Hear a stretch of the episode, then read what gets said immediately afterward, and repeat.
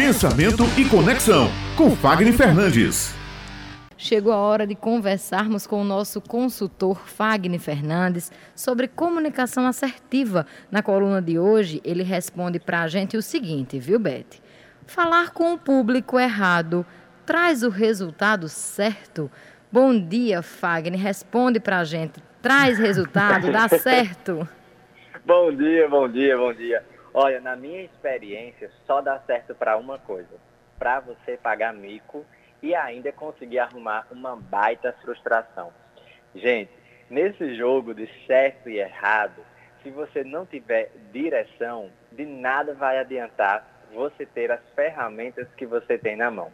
Muita gente tem muito medo de falar para públicos e muita gente tem medo de arriscar, de investir naquilo que é novo.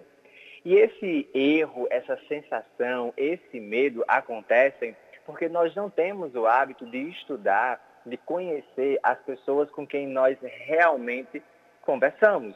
Ou seja, conhecer o público que quer consumir a nossa mensagem, quer conhecer a nossa história, tem interesse no nosso produto, no nosso serviço e dessa forma a gente consegue ir alterando o nosso resultado a grande maioria das pessoas, seja por necessidade, seja por urgência, elas acabam fazendo o seguinte, mais do mesmo. Ou seja, produtos e serviços, coisas que os outros já fazem, e aí você vai fazendo sem entender bem como aquilo funciona, porque simplesmente você precisa. E aí as pessoas entram naquela história, né? Faça perfeito, faça de qualquer jeito, mas faça.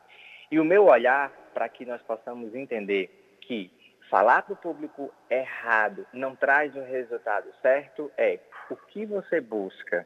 Você é uma pessoa que procrastina muito? Você é uma pessoa que desenvolve suas ações? Você é uma pessoa que consegue conquistar, convencer as pessoas que estão ao seu lado? Na minha visão é, existem três pontos que você precisa organizar para que você possa falar com o público certo e ter um resultado dobrado. Anota aí, gente.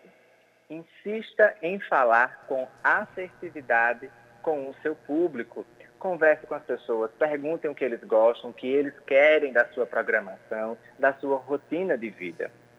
Segundo ponto, persista no processo, mesmo que ele seja lento. Afinal, direção é melhor do que velocidade. Não adianta você dar ritmo se você não souber para onde você está caminhando. E terceiro ponto, depois que você planejar falar, é hora de executar. Sem executar as ações que você programa, você não vai conseguir ter o dobro de resultado.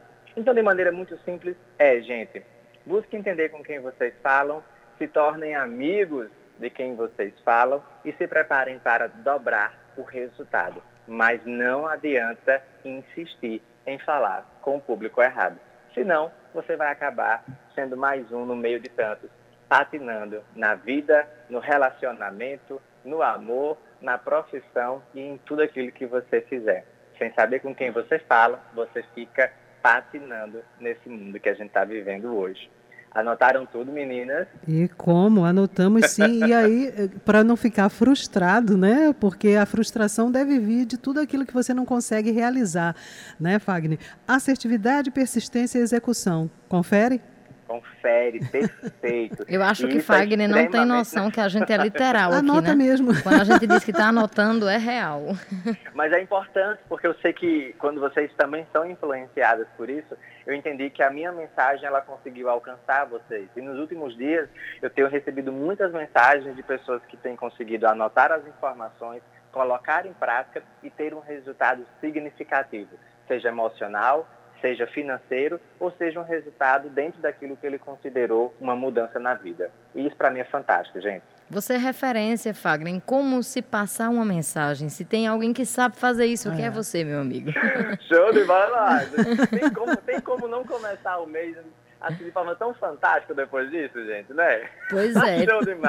Tê-lo aqui é uma ótima maneira também de começarmos o mês. Muito obrigada, meu querido, pela sua participação e até a próxima terça-feira. Se Deus quiser que o mês possa começar com essa alegria que a gente está vivendo hoje, muito milho, muita canjica e um cheiro no coração.